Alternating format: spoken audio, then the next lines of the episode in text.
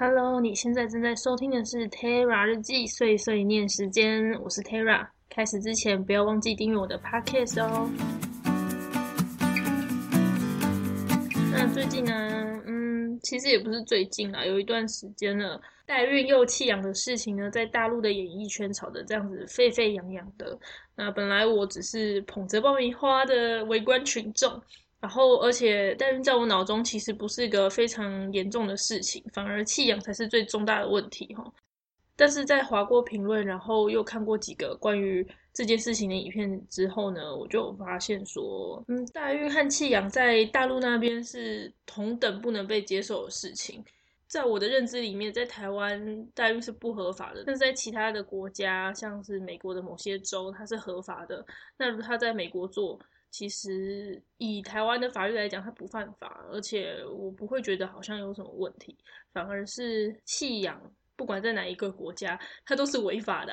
因为我以前也没有深入的了解代理孕母到底是什么状况，只是很单纯的觉得是夫妻的精子卵子在体外受精后植入孕母的体内，然后由孕母的子宫去孕育生命，造福一些无法生育的人，为什么不行呢？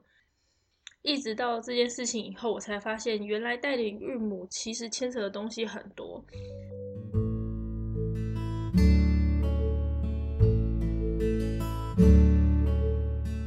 属于哺乳类的人类，在生孩子这一块，除了需要有精子和卵子之外呢，还需要有子宫怀胎十个月，才能够孕育出生命哦。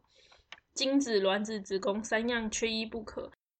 但就是会有一些问题或一些状况，造成最少会有三缺一的状的情况发生。那有三缺一的状况发生，就需要去求助其他人，像是代理孕母之类的。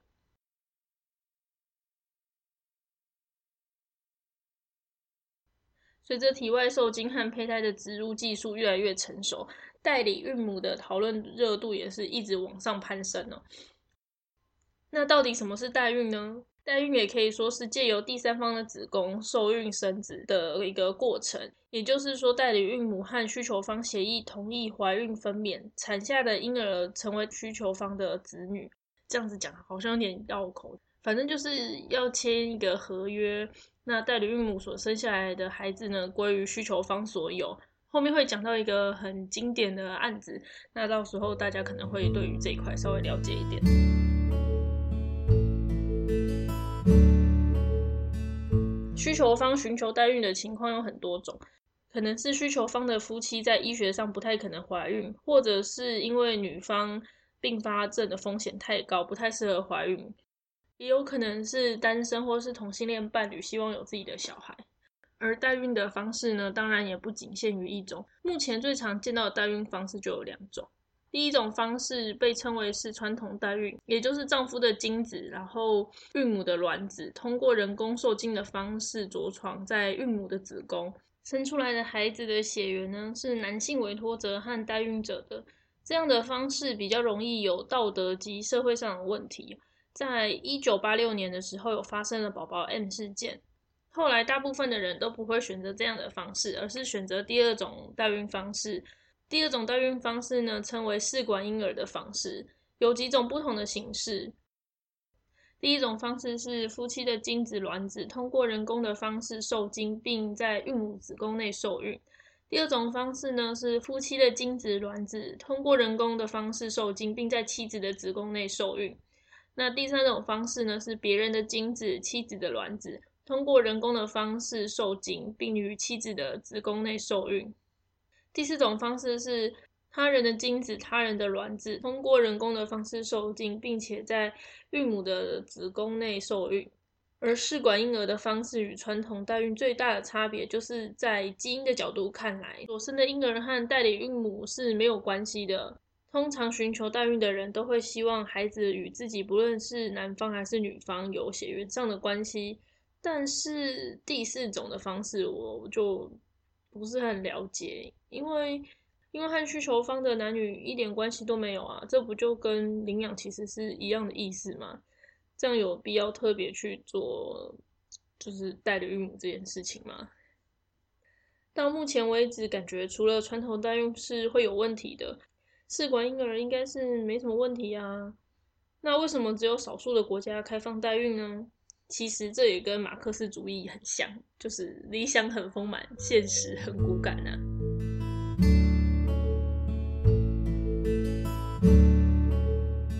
我们可以先看看发生在一九八六年宝宝 M 事件。一九八六年，美国宝宝 M 的抚养权官司被视为代孕史上最重要的一个转折点。从这件事情过后呢，有更多的专业人士和机构转向试管婴儿的代孕方式，以避免发生类似的法律纠葛。那这件事情呢，就是，嗯，需求方是斯特恩夫妇。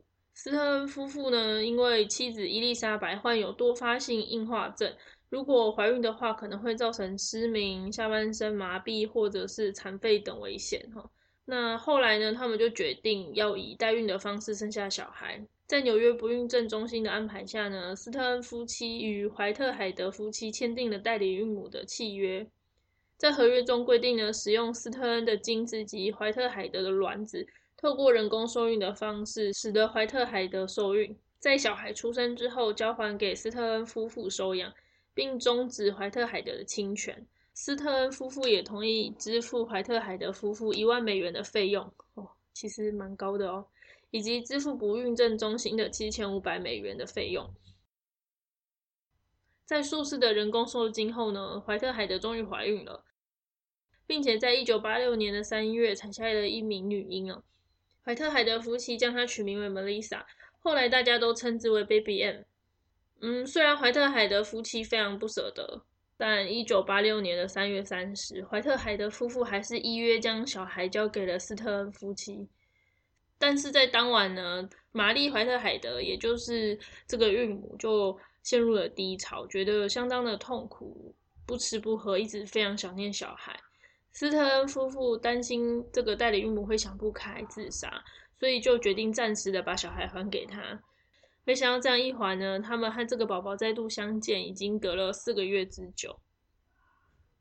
怀特海德夫妇拿到孩子之后，居然带着这个孩子逃往其他的地方，在旅馆藏匿起来。那在这个案子中呢，斯特恩夫妇主张他们拥有小孩最终永久的监护权，代理孕母的契约具有强制力。那代理孕母玛丽怀特海德的侵权应该要被终止，而且斯特恩是可以收养这个孩子的。那被告怀特海德则是主张代理孕母的契约因为违反纽泽西州公共政策。所以应该是无效，并要求这个孩子的监护权，而且斯特恩只被允许有探视权。这件事情呢，在新纽泽西州法庭上裁定是，那怀特海德是宝宝 M 法律意义上的母亲，以前签的代孕合约是无效的。但出于对孩子最大利益的考虑，他的抚养权应该判给和他有血亲关系的生父，也就是斯特恩夫妇。这个案子初审判决是将宝宝 M 判给生父威廉斯特恩。但是玛丽怀特海德还有在上诉，嗯，这个案件我在网络上并没有查到最终的判决如何。可是，可是这样的案子呢，给了许多想要代孕的人一个警示。嗯，如果是以上帝视角在看这个案子的话，我觉得斯特恩夫妇有点可怜。他们透过了代孕中心了，然后也签约了，也付钱了，但最后因为对方毁约，还要上法院，结果法院说当初签的代孕法规无效。哇，光想想就觉得很不公平呢。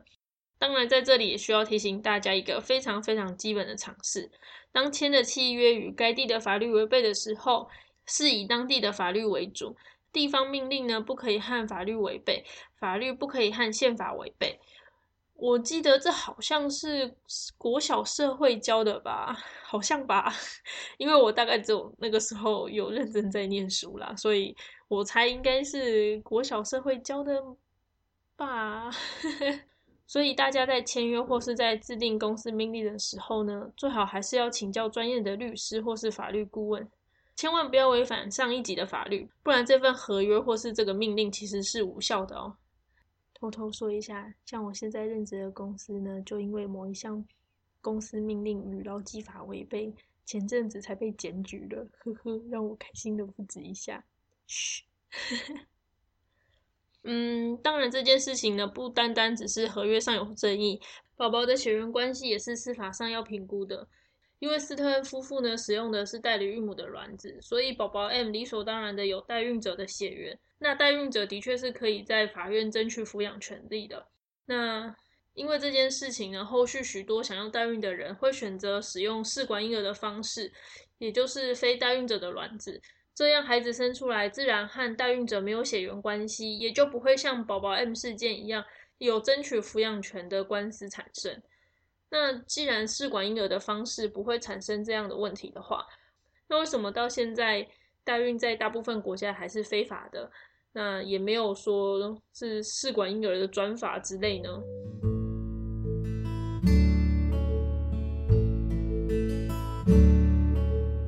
这方面就要再提一下代孕上其他的争议了。首先，我们都知道，嗯，需求代孕的人呢，就是希望有自己的孩子。那什么是自己的孩子呢？以女性的个体来说，就是自己生下的小孩子；以男性个体来说，就是由自己的精子所产生的孩子。那以夫妻来说呢，就是丈夫的精子和妻子的卵子所产生的小孩。我们同时也知道，华人体系大部分都是父系社会，夫妻结婚以后呢，孩子跟着父系的姓，并不是怀胎十个月孕育生命的母系哦。而且女性不像男性。会希望有自己的基因延续下去，大部分的男性会希望有自己的孩子可以传宗接代，这是华人父系社会所会有的一些父权的状况。但同时也反映出一对夫妻之所以需要代孕，可能不是女生所想要有自己的孩子，而是被传统观念所压迫，可能是公公婆婆逼着希望可以抱孙，或者是男生想要小孩。但女生因为自己身体不适合孕育生命，所以向现实低头，选择了代理孕母。因为这个状况呢，女权团体担心好不容易争取来的平等状况，会不会因为代理孕母合法化，使得女权向后退步，或者是变成只要是合法夫妻就可以因为受父权的影响去物化或者是商品化女性呢？我自己身为女性，的确是没有很在意我的小孩是不是我的卵子所构成的。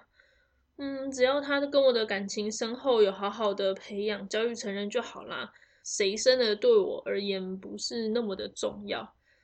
嗯，而且如果自己的卵子有问题，然后做试管婴儿是用另一半的精子和别人的卵子所生出来的小孩，照血缘的推论，也不是自己的孩子啊，并没有血缘上的关系啊。那这个孩子到底是父系要的呢，还是母系要的呢？这可能就是，这可能就是女权团体所担心的。当然，也是有些女生是非常非常想要自己孩子的。嗯，可是我不知道这样子的女性比例占了多少。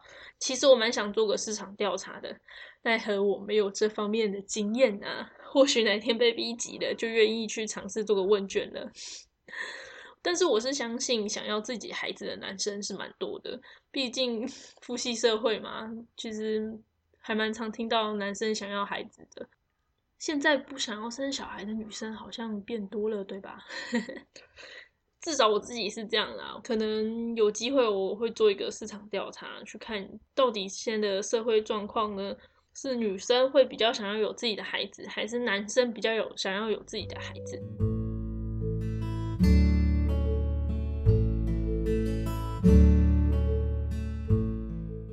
好，我们拉回代理孕母这个话题，而且除了有女权所担心的问题，也会有一些其他的问题存在。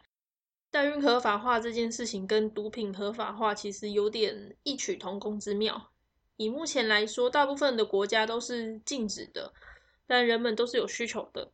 那有需求就会有供给，因此有需求的人呢，就会花高额的经费去取得所需。而供给的人则会垄断市场，抬高经费，赚取暴利，然后呢，并且压迫最底层的劳工，像是罂粟花田的工人，或者是第三世界的代理孕母。那毒品合法化呢？赞成的人觉得这样可以更有效的用法律控制毒品的进出，禁止毒枭垄断市场，造成价钱的抬高，并且造成更多的社会事件。不赞成的人觉得合法化不就是让更多人能够接触到毒品，反而让毒品更加猖獗，影响到更多的人吗？而代理孕母的合法化呢？赞成的人觉得合法化除了可以帮助到需要的人，而且也可以制定法律，可以更有效的抑制黑市的存在。不赞成的人呢，就觉得说，哎，已经合法了，那不就是在人体上标价，让更多人可以接触到，甚至是以代理孕母为生吗？如果大家对毒品合法化有兴趣的话，可以去看台湾爸的影片。大概在三四年前吧，他们就有拍过相关的影片了，是真的蛮有趣的哦。不得不说，他们的影片真的是很优质啊。我我们再拉回代理孕母，代理孕母的黑市跟毒品的黑市可能比较不一样，而且又跟新生命有关，所以会更加复杂一点。像是在印度，代理孕母是合法的，因此有许多人呢会前往当地去做这件事情。但有许多人后续都会反映说，代孕中心给的承诺到代理孕母那边呢就不一样了。原本要给的钱是希望孕母可以有好一点的生活环境，才能生出健康的宝宝。但后来却发现呢，其实孕母的环境很差，营养也不足。那这些原本该给孕母好环境的钱都到哪里去了？这个呢，同时也牵连到一个非常重要的问题，也就是代理孕母生出来的孩子不健康的时候该怎么办？弃养也不是没有这样子的案例啦。代孕合法化牵扯到了人体器官、生命、女权、伦理等等很多问题。我在这里所举例的哈，不过只是一些些问题的大概而已。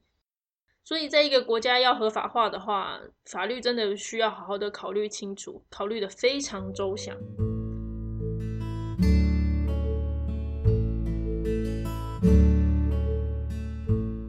台湾代理孕母合法化这件事情，已经在立法院奋斗了很久了。目前台湾合法代孕是刚刚有讲过的试管婴儿的第二种，夫妻的精子卵子透过人工的方式受精，并且在妻子的子宫内受孕。也就是说呢，夫妻的卵子与精子在体外受精，但最后还是会放回妻子的子宫里面受孕生产，并不会有第三人的介入。不过这样的前提是妻子的子宫要是正常的哦。那在二零二零年五月的时候，立法院一读通过了人工生殖法修正草案了。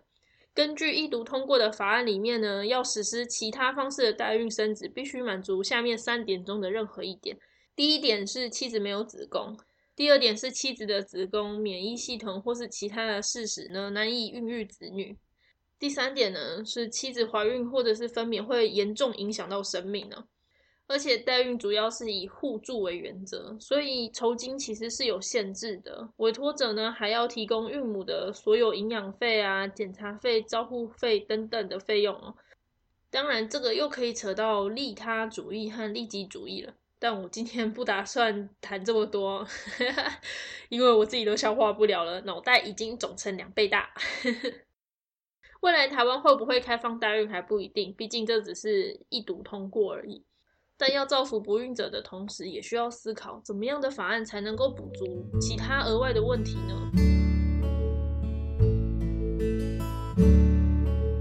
好，那今天的碎碎念时间就到这里喽，别忘记订阅我的 podcast。如果有任何问题想要补充的话，请记得在下面留言告诉我哦。如果有的话，我会同整到下一集做统一的回复哦。那我们下次再见喽，大家拜拜。